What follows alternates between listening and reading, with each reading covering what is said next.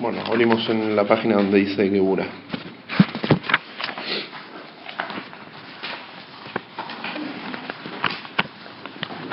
Vamos a hacer un pequeño resumen de lo que vimos hasta ahora. Ya empezamos directamente con la parte emocional, ¿sí?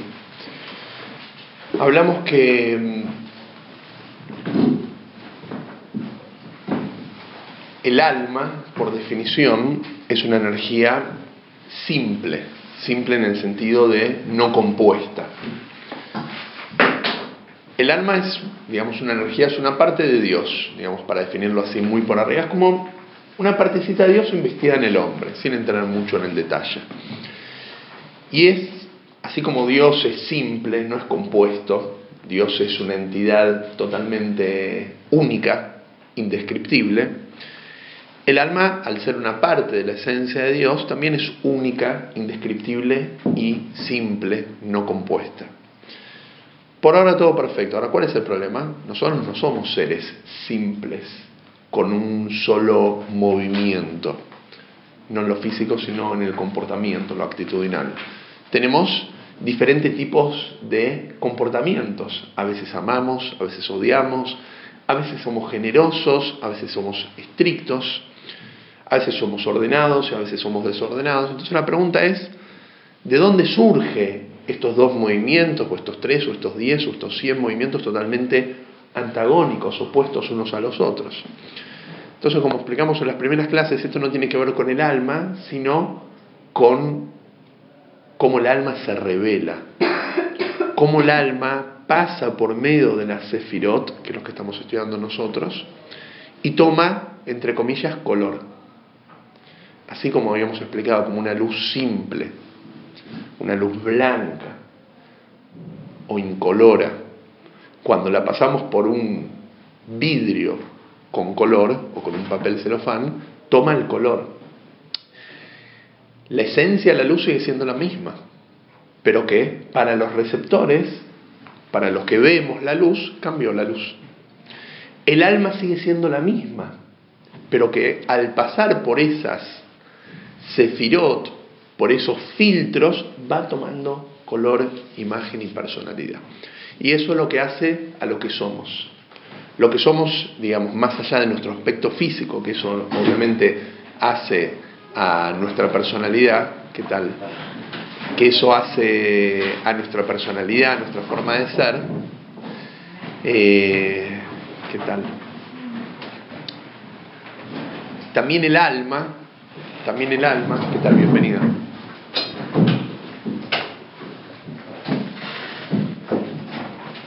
También el alma obviamente es lo que nos hace principalmente únicos.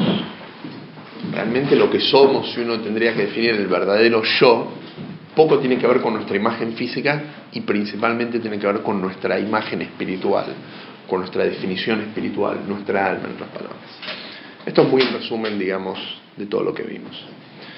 La clase anterior ya nos metimos en esos filtros, en esas fuerzas que tienen que ver con la parte emocional, con el corazón. Y ahí hemos dicho lo siguiente. Hay una primera fuerza del alma que se llama Gesed, que tiene que ver no necesariamente con algo positivo o negativo, sino tiene que ver con una actitud, con un movimiento. A ver, nada es positivo o negativo si no lo ponemos en un marco que lo defina. ¿Se entiende? Vamos a decir, eh, una, yo les digo, un, yo qué sé, una persona que está sin ropa, ¿es positivo o es negativo? Bueno, no tengo la información. ¿Es un chico recién nacido? ¿Es una persona que se está bañando? ¿Es una persona adulta?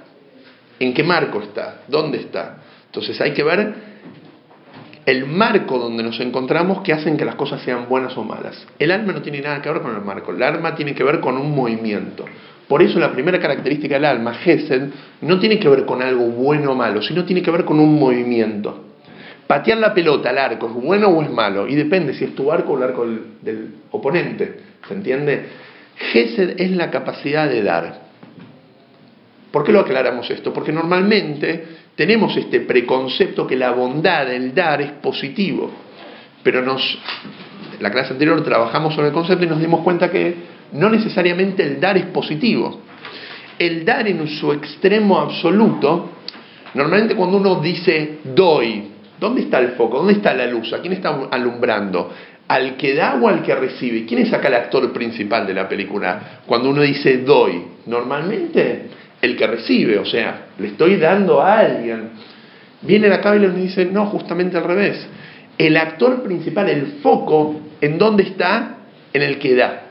Gesed no tiene que ver tanto con el que recibe, sino con el que da. Es esa característica que tiene, que necesito dar, sin importarme el receptor. Por eso muchas veces Gesed es dañino. El padre, para que el hijo le deje de hinchar, le va a dar el cuchillo. Obviamente va a tener que terminar, digamos, Dios libre, si el padre le van a tener que sacar la tenencia del hijo porque no es responsable de lo que está haciendo. Pero que él dice, mi hijo me está pidiendo el cuchillo y me está llorando. Si yo tengo bondad, que bondad por definición significa dar, entonces se lo doy. Ahora, realmente el receptor, ¿qué necesita? Que no se lo dé. Necesita ser educado. Entonces, en ese aspecto, el dar es negativo. Hay aspectos que el dar es positivo, obviamente. Cuando yo tengo, por ejemplo, tengo una plata y hay una persona que necesita, digamos, de mi ayuda, le doy un préstamo. Ahí es dar. ¿sí? Prestar plata es, dentro de la caridad, dentro de la acá, la mejor forma de ayudar a alguien. Prestándole plata. Eso es el nivel más elevado de la acá. ¿Por qué? Porque cuando uno, digamos, le da, digamos, como regalo, le da como regalo en forma oculta o revelada, se lo tiro por abajo de la, de la puerta, lo que sea, al final de cuentas lo estoy salvando del incendio, pero no lo estoy educando a salir, digamos, de su situación. Cuando yo le doy un préstamo, es como que lo estoy levantando para que él pueda salir adelante y él no tenga esa educación de recibir todo arriba, sino que él me lo va a tener que devolver, obviamente. Trabajo también. Obvio, sí, ese es un préstamo de lo más elevado que hay. Esa es la acá más elevada que hay. Conseguirle trabajo. Nueve, no. Hay ocho niveles. Maimonides habla de ocho niveles, pero el conseguirle un trabajo a una persona es lo más elevado que hay es lo mejor que uno puede hacer. Por eso si una persona, digamos, tendría plata, debería quizás abrir fuentes de trabajo para la gente necesitada y no necesariamente dar de la plata. Dar la plata como regalo es muy importante y ayuda, pero no puede ser de por vida, sino que tiene que ser para pagar un incendio y una necesidad. Pero lo mejor que puede haber es crear fuentes de trabajo, que eso es obvio, lo natural. Eh, yo tengo calor, no sé si los demás... Eh... No, bueno, no importa. No importa. No, no. Sí, está prendido. No sé cómo se apaga. Está bien, si me duermo avísenme. Sí. No, no, no lo apagues, no lo apagues. No, no, no, no apagues. No, frío va a estar si lo apagamos. Bueno. Entonces, el, señor que tiene Gesed, o sea, el señor Gesed, es una persona que principalmente él focaliza su necesidad y no la necesidad del otro.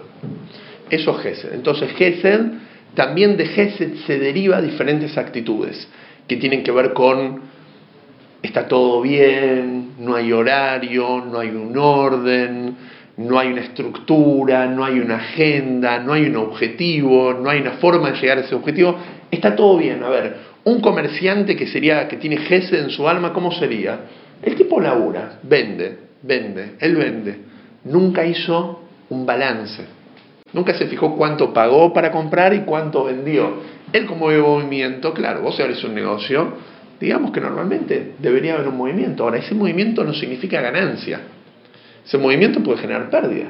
Si una persona abre un kiosco, normalmente un kiosco es un comercio donde hay mucho movimiento, puede generar pérdida. Entonces, por cuanto que el Gesed está todo bien, él no tiene un balance.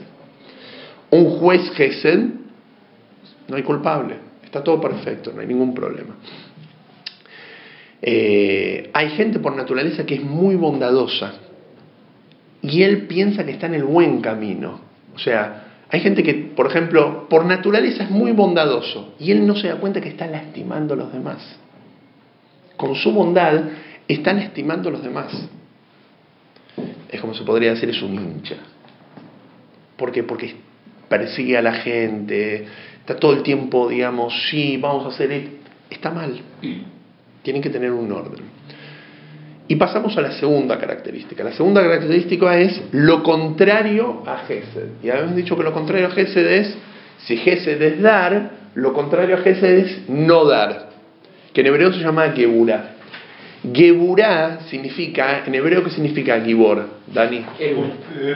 Héroe. Pero Gibor, más allá de héroe, héroe, héroes, digamos, en, en la generación de, de los superhéroes, ¿sí? Pero digamos, Gi- Gibor en la generación bíblica no significa héroe, sino significa una persona con fuerza. Una persona Gibor. Un Gibor es un. Sansón era un Gibor, Shimshon era un, en un, en un Gibor, yo qué sé. Bar era un Gibor. Personajes, digamos, bíblicos.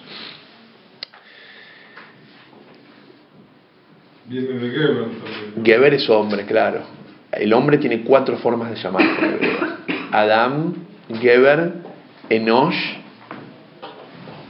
Ish, que denotan diferentes comportamientos, algunos con más o menor fortaleza. ¿Sabías eso vos que pusieron MacGyver por eso? Ah, no.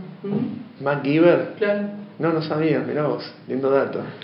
Mac Giver. Eh, Le dijo un profesor, me acuerdo. Interesante. Eh, Gibor, Geburá significa la capacidad de no dar, de contenerse, de ser ordenado, de ser estricto. Hago un paréntesis. Fuerza significa contenerse. Fortaleza significa contención. O quizás es lo contrario.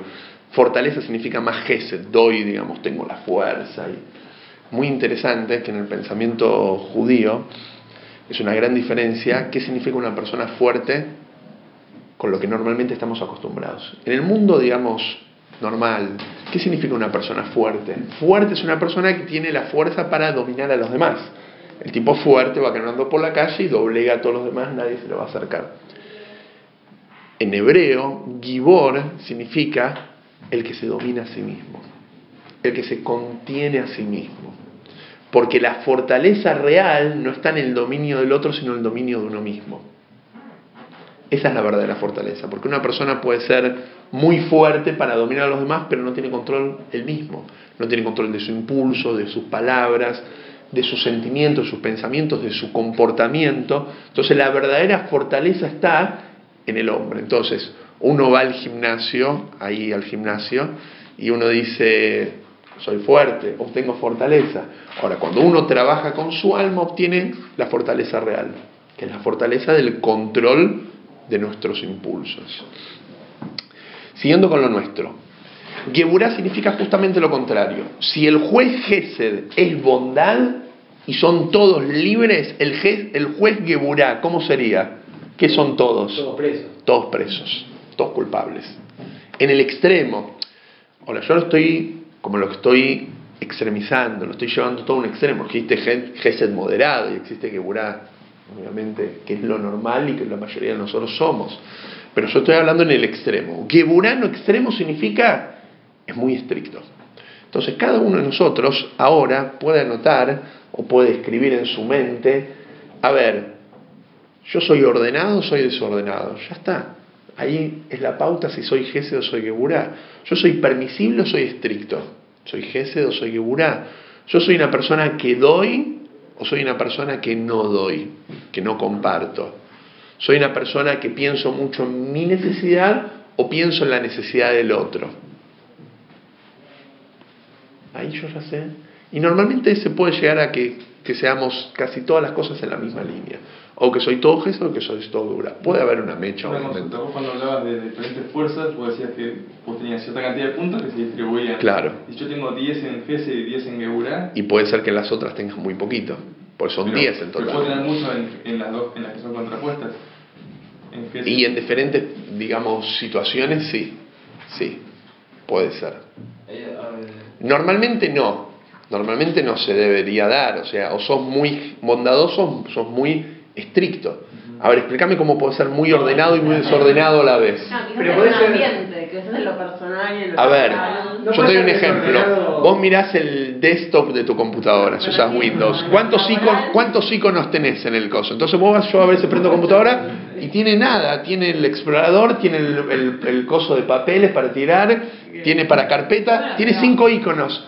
Yo abro mi computadora, ya no tengo comprado el monitor cada vez más grande porque no me entra. Bueno, pero ¿cómo? cómo Pero para ahí, cuando salgo del monitor, miro mi escritorio y es un reflejo de mi computadora, porque está lleno de papeles. Ahora, una vez de vez en cuando es como se despierta en mí el orden.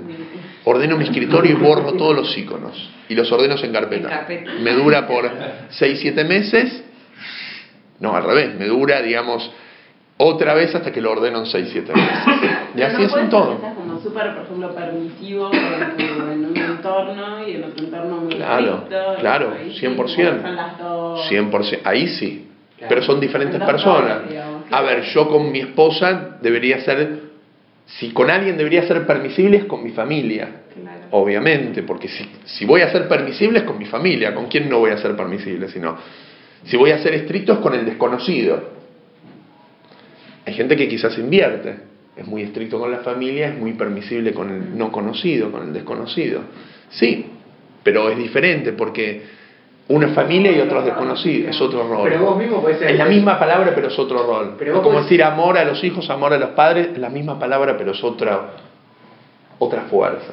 Vos podés ser desordenado en lo laboral, por ejemplo, y ordenado En lo familiar, en lo privado. Y sos la misma persona. Sí, sí, 100%. Sí, puede pasar eso. Puede pasar eso.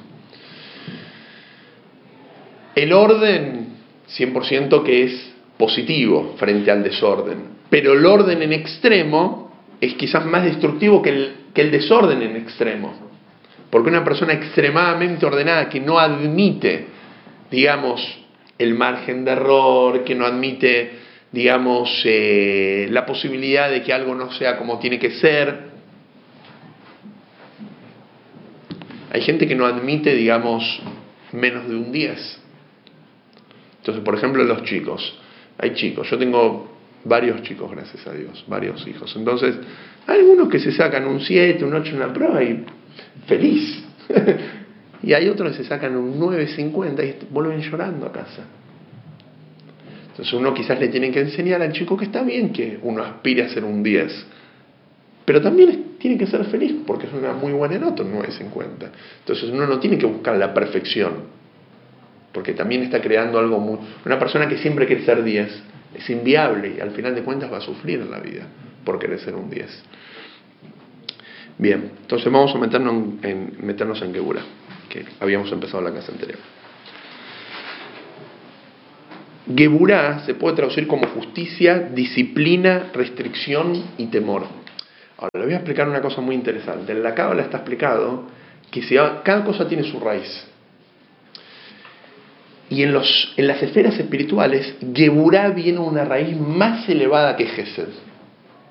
O sea, si lo vamos a mirar, cada cosa viene de un lugar, de una raíz, vamos a decir, de, un, de una posición, para decirlo en forma, digamos, física.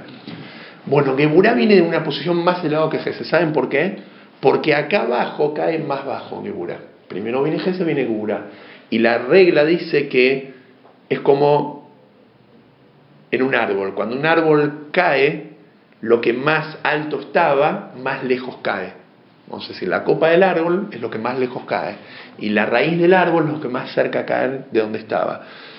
Cuando Dios creó el mundo, la Cábala habla bueno, de un proceso que ocurrió como una destrucción, donde todas las cosas como están, porque no me voy a meter en el tema porque es bastante complejo y lo puedo dejar para otra vez, pero muy en resumen, la Torah empieza con la letra Bet, Bereshit.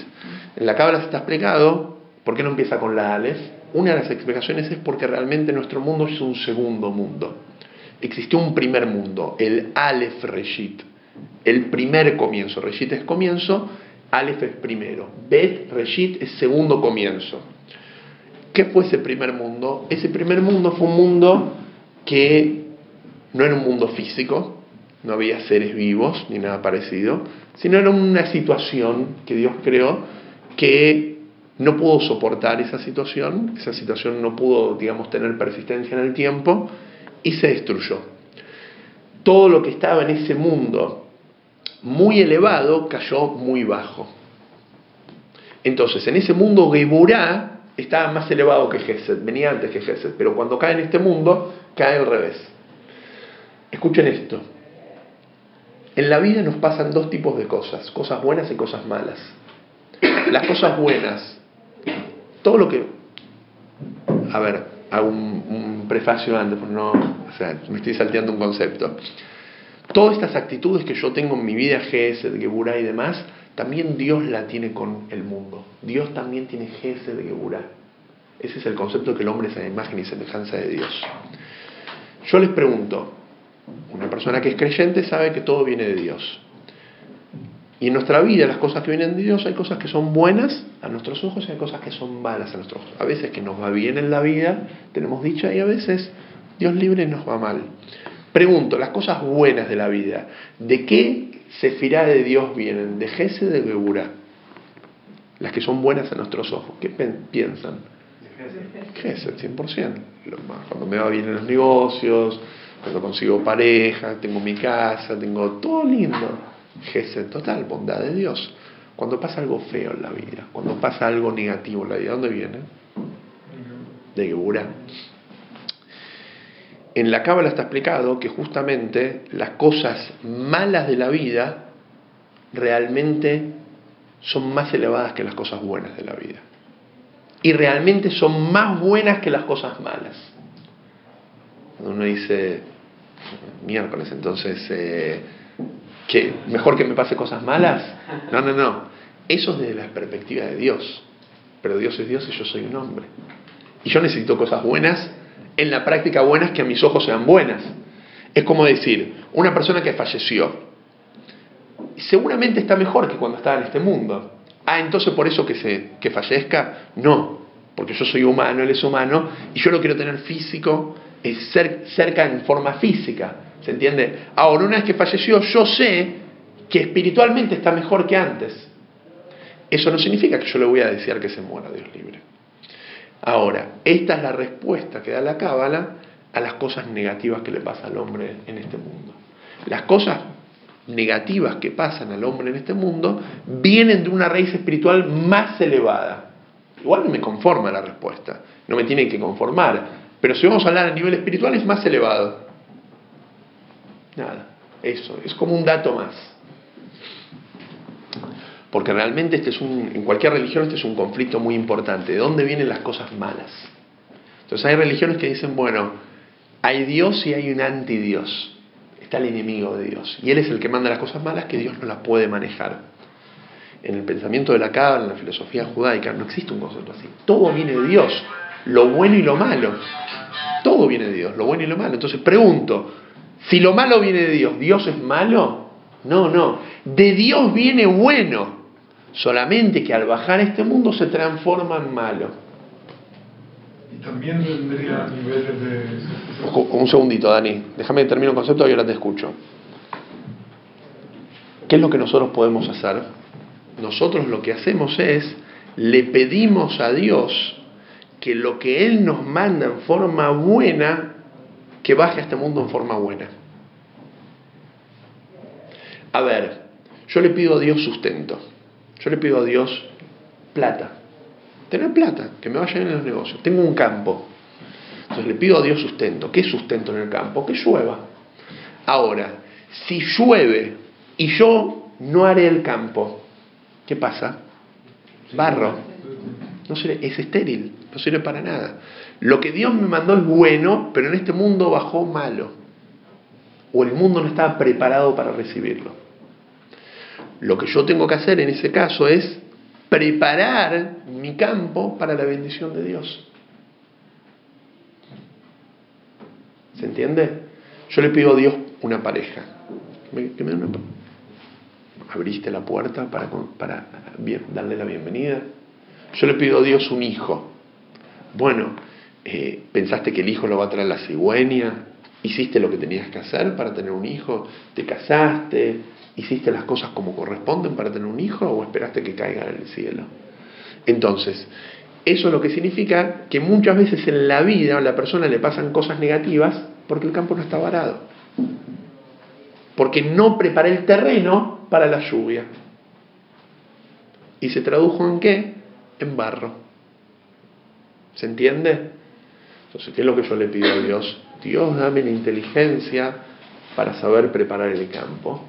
Y Dios, dame la bendición para que lo que caiga caiga en forma positiva. Ahora, de arriba es todo positivo. En la práctica puede transformarse en barro. Dale, Dani. Sí, supuestamente Dios tiene también estos niveles de filot que estamos hablando, qué sé yo, 20 de Gesed, 10 de... No, no, no. En ese aspecto ya no es así. Entonces, ¿cómo...? Dios, Él es el creador de todo eso. Entonces Dios maneja, digamos, Él es el dueño del casino, Él tiene las fichas con el negro, el blanco y el par y el impar. Y él, dice, y él, dice en qué número va a salir. Qué buena frase. ¿Entendés? Obvio. En ese aspecto Él es el dueño. Pero Él, está bien lo que decís, Él es el dueño del casino, pero Él también juega en el casino bajo las reglas del casino. No es lindo el ejemplo del casino porque el casino no es algo positivo, ¿sí? Pero es el dueño del juego. Y él, y él se autolimita para jugar en esta forma. Te doy un ejemplo. Dios es bueno. Dios me puede mandar la plata sin que yo vaya a laburar, que me caiga por la chimenea. ¿Para qué necesito laburar? No. Dios hizo un sistema en el mundo que para obtener plata hay que trabajar. Entonces, Dios me podría mandar, una persona está enferma, ¿Dios la puede curar? Bueno, justamente hoy que se está hablando tanto en los diarios de este, este, esta religión o este, sin nombrarlo, ¿sí? Eh, que toda la filosofía de ellos es decir, si Dios me mandó la enfermedad, Dios me va a curar. Y si no me va a curar es porque la enfermedad era para mí. Entonces, ¿para qué me hace una transfusión de sangre si es Dios quien me mandó esta enfermedad? Están al tanto de todo esto y murió una persona. Es un error. Error total, error de concepto. Dios mandó la enfermedad, es verdad, porque hay un sistema de naturaleza en el mundo que el ser humano se enferma. Pero Dios también le dio la posibilidad al doctor para curar. Y la persona tiene que ir al médico y hacer las cosas como manda la medicina. Y si la medicina manda hacer una transfusión, hay que hacer la transfusión. Y el que no se hace la transfusión o el que no va al médico, va a tener que rendir cuentas sobre su vida frente a Dios, porque es un error. O sea, Dios puede, es verdad, en teoría, Dios lo podría haber curado, pero Dios no quiere. Dios quiere que el mundo se maneje de una forma natural, si no, ¿cuál es la gracia? A ver, si la gente se va a enfermar y se va a curar automáticamente, y si la gente no va a ir a trabajar y va a ganar plata, ¿dónde está el juego de la vida? ¿Dónde está el esfuerzo y la recompensa del hombre? ¿Y dónde está el error y el castigo? No hay, somos todos robots. Si vamos a hacer las cosas, van a funcionar, etc. No. Dios quiere que la persona siga el orden natural. Eso es una base fundamental. El milagro, ¿saben cuándo uno lo tiene que esperar? Cuando llegó al límite de lo máximo que humanamente se puede hacer posible. Cuando me maté laburando, golpeé todas las puertas para conseguir laburo, hice todo lo que corresponde, humanamente hablando, para conseguir trabajo, ahí es cuando yo espero la bendición de Dios para conseguirlo. Pero no, espero la bendición que venga un tipo a mi casa y me golpee la puerta y me dice, ¿estás buscando trabajo? ¿Se entiende? Es así como funciona el mundo. Y esto lo cuenta la Torá en el relato más conocido, la partición del mar. El mar, el mar rojo, mar rojo, mar de los juncos, como lo queramos llamar. ¿Cómo es la historia? Dios le había dicho al pueblo que tenía que llegar al otro lado para recibir en el monte Sinai la Torá. ¿Qué es lo que pasó? Se encontraron que tenían un, mar y no podían cruzar y atrás venían los egipcios se los venían a morfar vivos. Entonces no sabían lo que hacer. ¿Qué es lo que pasó? Hubo uno, que no fue Moshe, fue otro, se llamaba Nakshon, que él se metió en el agua y empezó a caminar. La gente dijo, pero estás loco, te vas a ahogar. No, yo voy a hacer lo que Dios dijo. Lo que Dios dijo es ir para adelante, no tengo opción. Él se metió en el agua y se está ahogando. El agua llegó hasta la boca. Cuando el agua le llegó a la boca y él se estaba a punto de ahogar, ahí es cuando se abrió el mar. ¿Por qué justo ahí? ¿Por qué Dios no lo abrió desde afuera antes que se meta? Porque Dios quería que el hombre haga lo máximo de su parte. Lo máximo de tu parte es métete en el agua. Empezá a caminar hasta lo que puedas. Vos podés caminar uno o dos metros en agua, camina, hace tu parte. Cuando vos haces tu parte, yo ahí te hago el milagro. ¿Se entiende? Esto es básico en cualquier decisión en la vida. Tengo que hacer lo máximo de mi parte. No porque existe un Dios significa que yo tengo que basarme en el milagro. Está prohibido basarse en los milagros. Tengo que hacer todo lo correcto para que las cosas funcionen. Y ahí es cuando va a ocurrir el milagro. También es una forma de demostrar, o sea, la, la inmunidad, la fe. que- La fe en Dios, justamente, sí. justamente. Porque si uno directamente se, no se tira a la pileta y depende todo de Dios, es como que está diciendo, bueno, yo no existo, Dios no tiene un objetivo en este mundo, que lo maneje Dios. Ahora, Dios sí tiene una misión de vida para mí. Quiere que yo haga cosas, quiere que yo consiga trabajo, quiere que yo forme una familia, quiere que yo me mate para conseguir algo. Cuando yo me mato para conseguir algo, Él ahí lo ve y es ahí cuando manda la bendición. Entonces, este es el concepto de las cosas negativas en el mundo. Geburá es asociado en el alma con el poder de restringir las propias necesidades innatas de brindar benevolencia a los demás.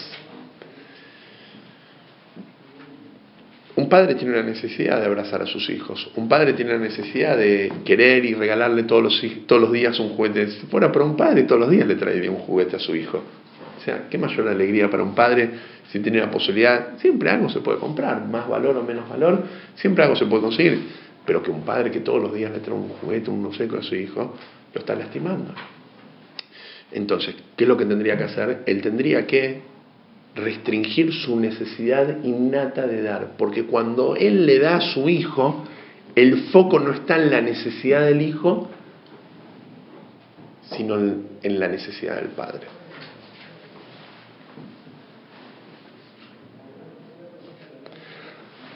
Igual hay una excepción para esto.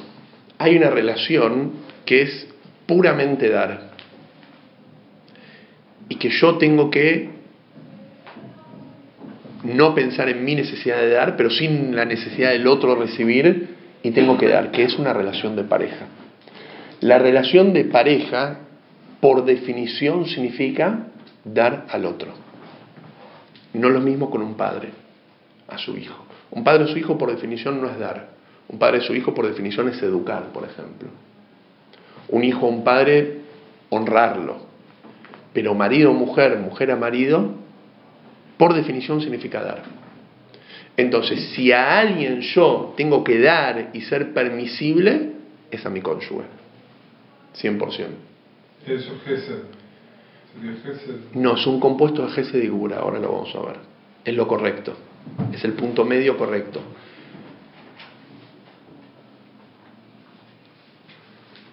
Pero en la relación de pareja algo importantísimo entender que no es una sociedad. Cinco para vos, cinco para mí. Hoy yo llevé a los chicos, mañana los llevas vos. Hoy saqué la basura, mañana los, llevas vos. Hoy eh, yo limpié, mañana limpié. Eso es, eso es una sociedad. La relación de pareja no es una sociedad. La relación de pareja es que yo me entrego a otra persona para darle lo mejor de mí. Y si tengo que todos los días hacerlo, bueno, eso es una pareja. Obviamente que todo tiene un límite cuando uno ya pasa para el otro lado, pero por definición, sí, yo tengo que estar dispuesto a dar. Eso es, si hay un lugar donde se puede expresar el gesed es en una pareja, justamente. Ahora, si los dos dan, entonces justamente funciona perfecto. Ahora, si uno de los dos da y el otro no, no está funcionando. Como fuerza que mide y evalúa la importancia y el valor de la creación, Geburá en Cábala, eh, Geburá es conocida en la Cábala como Midat Adin, el atributo del juicio. Cuando Dios juzga al mundo. Volviendo al tema anterior de esto de la relación de pareja que quería explicar, tenía algo en mente, me lo olvidé, ahora lo voy a decir, que es muy importante en las relaciones, nosotros nos vivimos relacionando. ¿sí? Nos relacionamos con nuestros amigos, compañeros de trabajo, nuestra pareja, nuestros padres, nuestros hijos, nuestros abuelos, con el desconocido. Fundamental reconocer el rol y ejercerlo y no mezclar el rol y la función que tengo que ser. Un padre, por ejemplo, tiene que cumplir función de padre. y tiene que ser bien claro que es un padre. Un padre no es un amigo de su hijo. El amigo de su hijo es el compañerito del colegio. El padre puede ser, entre comillas, puede tener actitudes de amigo, que sale a jugar y es bueno, todo, pero es un padre, no es el amigo. La mamá no es la amiga de la hija, es la mamá. Y tiene que ejercer ese rol. Entonces, el padre, ¿qué es un padre? Un padre es una figura que siempre está, que siempre tiene que estar por arriba del hijo, que un hijo tiene que mirar a su padre para arriba, admirarlo, un modelo a quien seguir. Por eso el padre tiene que cuidar esa imagen. Por eso en el mundo judío es fundamental cómo se respeta un padre y cómo un padre se hace respetar. No significa que uno vive en un, digamos, un palacio donde hay un protocolo, donde, pero hay cosas que son de cuidado y el respeto, el honor a los padres. Ejemplo, cosas muy sencillas que uno dice, sí, son pavadas que no me cambian, pero hacen a diferencia. Ejemplo, por ejemplo, un hijo no contradice un padre. Un hijo puede, por ejemplo, sugerir al padre que reflexione, pero un hijo no le puede decir al papá, estás confundido. Hay charlas y charlas, obviamente. Una charla adulta y madura, quizás sí se lo puede decir. Pero un hijo, un hijo, digamos, menor, ¿cómo va a contradecir a su padre? Si el papá dice, esto se hace así, esto se hace así. Y el padre tiene que cuidar esa imagen. Por ejemplo, en el mundo, en la ley judía está escrito que un hijo no se debe sentar en la silla del padre. Es una pavada, una pavada. No, es parte de lo que hace la imagen del padre. Un hijo no puede entrar a la pieza de los padres sin permiso. Dice, pero ¿qué tiene de malo? No, la pieza de los padres es un lugar sagrado donde no se puede ingresar en cualquier momento. Un hijo no puede llamar a su padre por su nombre. No le puede decir Hugo, Pedro, quizás algunos lo hacen. ¿Por qué? Porque uno quizás lo puede decir papá y quizás es mucho más cercano que el nombre, pero el nombre del padre es innombrable. Son cosas que, bueno, si uno lo tiene bien y si no, por lo menos que lo haga con sus propios. Pero que eso hacen a la imagen. Eso hacen a la imagen el cuidado. Vamos a decir, un rey. Un rey, dice la, la que el pueblo no lo puede ver al rey sin ropa. ¿Por qué? Porque cuando uno ve, digamos, un hombre ve a otro hombre sin ropa, es como que ya le perdiste un poco el respeto. Obviamente la vestimenta hacia el honor. Y en el rey la vestimenta hace todo el honor. La vestimenta real la El rey tiene que cuidar esa imagen. Es lo mismo que con el nombre. Con el nombre, exactamente. Papá tenés uno. Sí. Hugo hay miles. 100%. 100%. Ahora, en una relación de pareja, cada cónyuge tiene que cumplir su función de cónyuge. Entonces, ¿cuál es la función del cónyuge principal? Brindarse al otro, ser permisible con el otro, ser bondadoso con el otro. Ahora, imagínense un cónyuge que agarra y es el maestro de su pareja o es el educador de su pareja, como un papá. ¿Está bien? Error. Un hombre no puede educar a su mujer, de ninguna manera. En los libros, digamos, que hablan sobre parejas y demás, dice que cuando uno se casa con una persona tiene que estar decidido a aceptar sus errores de por vida y no pensar cuando, lo, cuando me case yo lo cambio. Error total. Primero todo porque no lo vas a cambiar, sino que justamente al revés. Si tienes error normalmente va a ser mucho peor cuando se case. Y segundo que no es tu función. No es tu función cambiarlo. Prohibido que vos le marques sus errores. Y si se lo vas a marcar, tiene que ser muy sutil. Muy sutil y que sea en, forma de amor. Pero de ninguna manera uno le puede marcar el error. No, ¿Por qué no es tu función? ¿Sabes qué? Mándalo a un terapeuta, mándalo a un profesional para que lo ayude a cambiar. Pero vos, acá estás para brindar amor. No estás para. Cuando una persona vuelve a la casa, ¿qué es lo que espera? Que le vengan a decir todo lo que no hizo, todo lo que tiene que mejorar, o espera el abrazo y el beso de la persona a quien uno más quiere. Uno vuelve a la casa para, para buscar ese espacio de contención. Y así exactamente en todos los roles. Uno tiene que respetar, respetar el rol. El poder de restringir que posee Geburá, lo que le permite a uno vencer a sus enemigos, tanto externos como internos, visto este último como su propia inclinación al mal. Que vamos a hablar mucho más adelante sobre el tema de la inclinación del mal. Bien.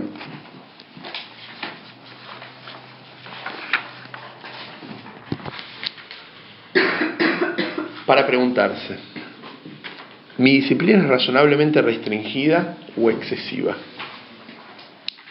¿Soy muy, digamos, estricto o soy muy permisible? ¿Tengo suficiente disciplina en mi vida y mis interacciones? ¿Soy una persona ordenada? ¿Soy organizado? ¿Mi tiempo es utilizado eficientemente?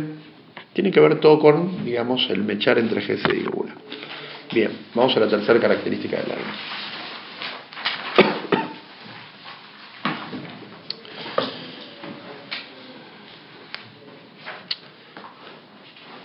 ¿Quién tiene el cuadernillo completo? El que empieza al principio. Pásame ese. Ese, ese. Miren. ¿Ven acá en este gráfico?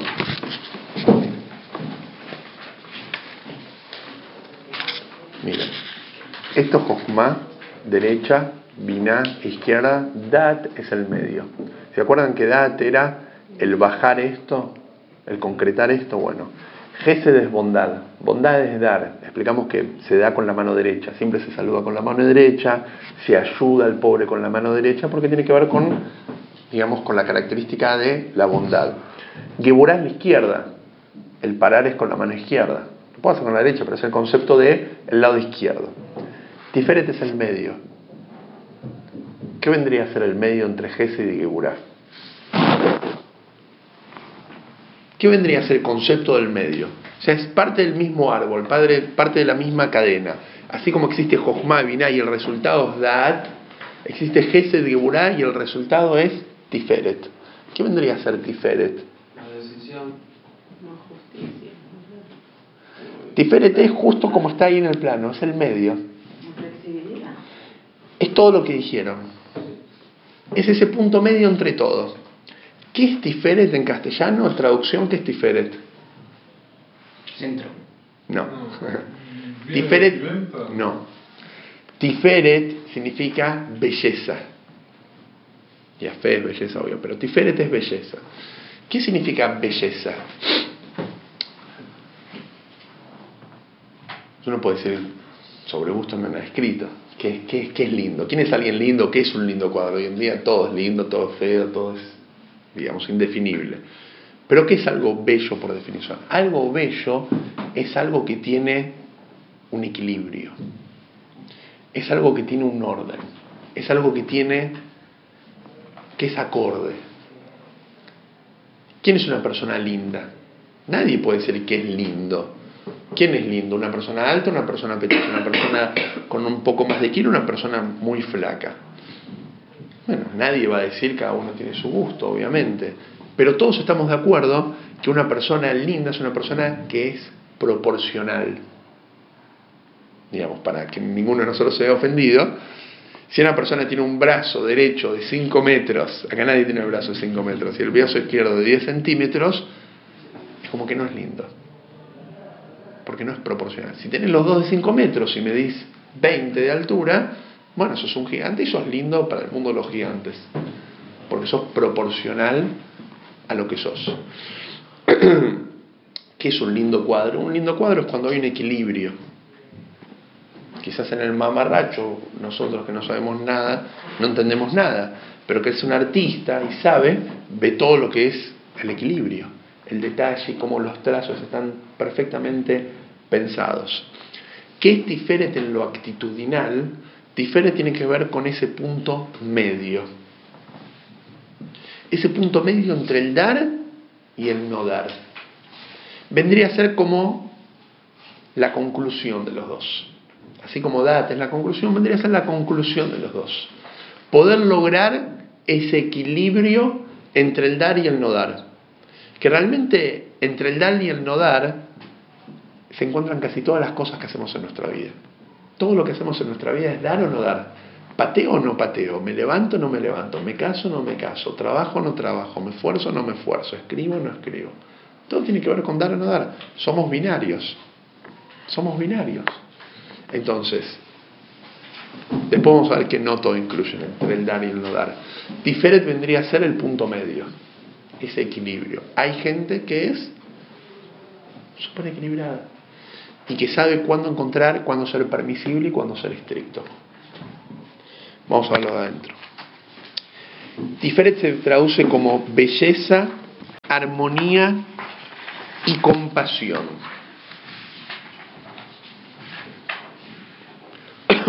Después vamos a ver el concepto de compasión. Belleza y armonía es como que tiene una cosa que ver con la otra. Compasión, ¿qué tiene que ver compasión con ser lindo? Tiferet se asocia en el alma con el poder de redimir o reconciliar las inclinaciones conflictivas entre Ges y. Es encontrar, es encontrar la paz. Si yo tengo dos personas que se están peleando, ¿cómo lo resuelvo? Tiene que venir un tercero que está por arriba de la situación para ayudar a los dos. Cuando yo tengo un conflicto entre el dar y el no dar, tiene que venir Tiferet que está por arriba de esos dos y resuelve el conflicto como así también permitir brindar compasión, que ahora vamos a ver, por lo que se le identifica en la Cábala como midat arrahamim. Hay gente que yo puedo ser bondadoso, y hay gente que puedo ser estricta, y hay gente que le perdono todo. ¿Se entiende la diferencia? Hay gente que, vamos, yo sería un maestro de grado. Hay chicos que yo les voy a dar en el sentido de bondad porque se lo merecen. Hay chicos que yo les voy a exigir porque justamente veo que necesito exigirle. Hay gente que me, supera, o sea, me, me gana este, o sea, soy demasiado bondadoso. ¿Qué es la bondad en un juez? La bondad en un juez, si Gesed es todo permisible y Gura son todos culpables, ¿qué es Tiferet? Compasión. Compasión significa, es verdad que vos mereces tanto y tanto, pero que yo voy a ser bondadoso con vos. No porque soy permisible, Permisible significa no hay juicio. Permisible significa llegaste tarde. No, no pasa nada, está todo bien, quédate tranquilo, hace cinco horas estoy acá. Eh, estuve leyendo el diario, no hay problema. Eso es permisible. El otro, la próxima vez no va a llegar cinco horas tarde, no va a venir. Porque como no me cuida a mí mismo, el otro tampoco me va a cuidar a mí. Geburá significa llegaste un minuto tarde, ya no te esperé. Como me dijiste a las siete, son siete y uno. Me fui, tengo otras cosas para hacer. ¿Qué es compasión? Compasión es, te estuve esperando. Te estuve esperando, es verdad. ¿Pero qué? Está bien. No pasa nada. Está bien. Soy compasivo. O sea, te marco el error, pero tengo esa flexibilidad. Soy compasivo. Entonces hay gente que tiene esa forma de ser, que es compasiva, no por permisible. El permisible se deja abusar por los demás.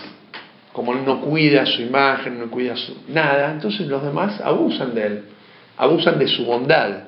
El compasivo, justamente él es dueño y él es el que decide cuándo soy compasivo. La belleza de Tiferet se manifiesta a través de la mezcla elegante de los gestos emotivos implícitos en su expresión. Ya que estamos hablando del tema de belleza, en la Cábala también está explicado el concepto de belleza.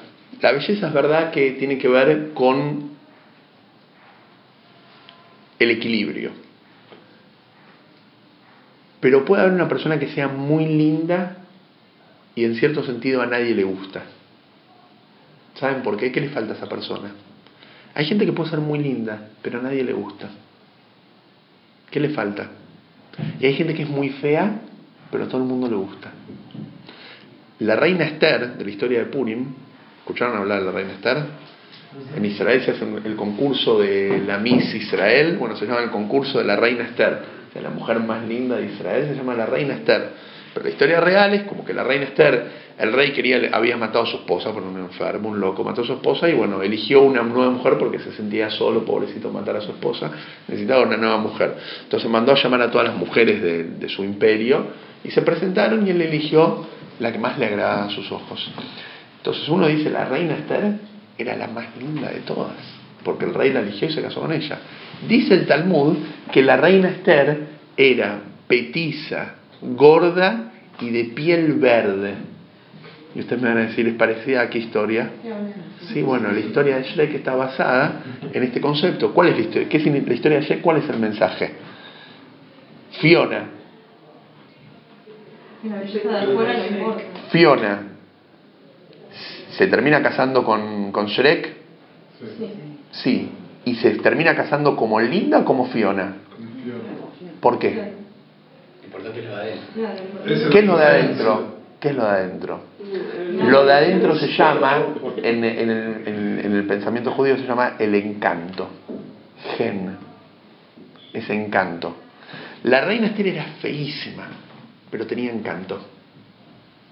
El encanto es lo que se puede llegar a traducir como un brillo. Y justo el malo era el, pri- el Charming. No lo vi, mis chicos lo vieron y, la verdad que miraba cada 20 minutos, no seguí el hilo, te, te soy sincero, así que no sé todo el detalle de la, de la historia. Eh, la diferencia entre una persona viva y una persona Dios libre muerta, físicamente es igual. ¿Qué le falta? Le falta el brillo de la vida. Nadie se va a enamorar de Dios de una persona muerta. Pero es hermosa esa persona. Es hermosa, que si se acabó de morir, ¿qué le falta? Le falta el encanto, le falta el brillo. A ver, la belleza, ¿de qué depende? Bueno, si, si me maquillo, si uso cosméticos, si voy al gimnasio, o si tengo la suerte de haber nacido lindo, si cuido mi imagen, o si me opero, lo que sea, perfecto. El encanto, ¿de qué depende? ¿Del gimnasio? ¿De la operación? ¿De, de mi cara? Si nací lindo, ¿de qué depende el encanto? De la personalidad. justamente de la actitud, de yo cómo me presento a la vida. Si yo tengo una actitud positiva hacia la vida y hacia la gente, y, y digamos en el buen sentido soy buena gente y soy positivo, tengo un encanto. Y al final de cuentas la gente se enamora del encanto del otro y no necesariamente la belleza, porque puede ser que yo me guste una persona mucho por su belleza, pero cuando lo conozco me deja de gustar por su personalidad. Y al revés, puede haber una persona que físicamente sea muy feo, pero cuando lo conozco lo empiezo a ver lindo. ¿Conocen alguna mamá? ¿Alguien tiene una mamá acá que es fea? No existen mamás feas. Todas las mamás son lindas. ¿Sabes por qué? Porque uno la quiere a la mamá. No hay mamás feas. Yo estoy seguro. Yo conozco muchas mamás feas. Pero si es tu mamá es linda. ¿Por qué? Porque uno la quiere. ¿Qué significa que uno la quiere? Tiene ese encanto. Entonces, quizás uno no tuvo la dicha de haber nacido el modelo, la modelo, digamos, más lindo del mundo, pero el encanto depende de uno. ¿Se entiende? El encanto no tiene que ver con el maquillaje, tiene que ver con una actitud. Hay gente que dice, no, yo tengo la, la mala suerte de haber nacido gordito, feo, petizo, lo que sea. No tiene eso, pero es una pavada comparación de lo que podés ganar a nivel actitudinal. A nivel actitudinal uno puede ganar mucho más. La mujer obviamente que es mucho más perceptiva de esto, mucho más directa en esto, porque la mujer es verdad que también busca la belleza en el hombre, pero más focaliza en lo que es el encanto y la personalidad de la persona. El hombre obviamente, por su naturaleza, primero observa físicamente, pero al final de cuentas se termina quedando con el encanto. Casando con el encanto. Para mirar quizás la belleza, pero con esa persona no me caso. Yo me caso con una persona por su personalidad, por su encanto. Y eso también tiene que ver con Tiferet. Tiferet tiene que ver con ese encanto de esa gente que tiene esa capacidad de tener esa actitud a la vida, ese punto medio en la vida. El saber buscar el- la palabra exacta, el comportamiento exacto, el regalo exacto, el, el ca- el cariño exacto, tiene que ver con una actitud. Entonces, depende de todos nosotros finalmente. Si Dios quiere la clase que viene, vamos a seguir con las, las próximo, el próximo nivel.